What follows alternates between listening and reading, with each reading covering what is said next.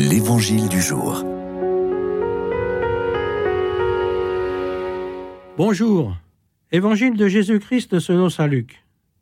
En ce temps-là, parmi les disciples, le Seigneur en désigna encore soixante-douze, et les envoya deux par deux en avant de lui, dans toute ville et localité où lui-même allait se rendre. Il leur dit, La moisson est abondante, mais les ouvriers sont peu nombreux. Priez donc le maître de la moisson d'envoyer des ouvriers pour sa moisson. Allez, voici que je vous envoie, comme des agneaux au milieu des loups. Ne portez ni bourse, ni sac, ni sandales, ne saluez personne en chemin. Mais dans toute maison où vous entrerez, dites d'abord paix à cette maison. S'il y a là un ami de la paix, votre paix ira reposer sur lui. Sinon, elle reviendra sur vous. Restez dans cette maison, mangeant et buvant ce que l'on vous sert, car l'ouvrier mérite son salaire.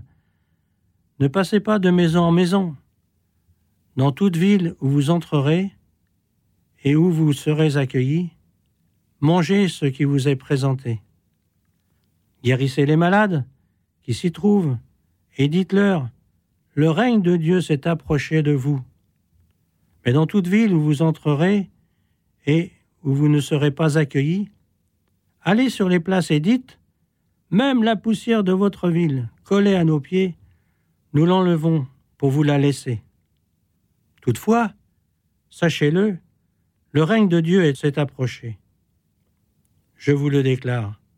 Au dernier jour, Sodome sera mieux traité que cette ville.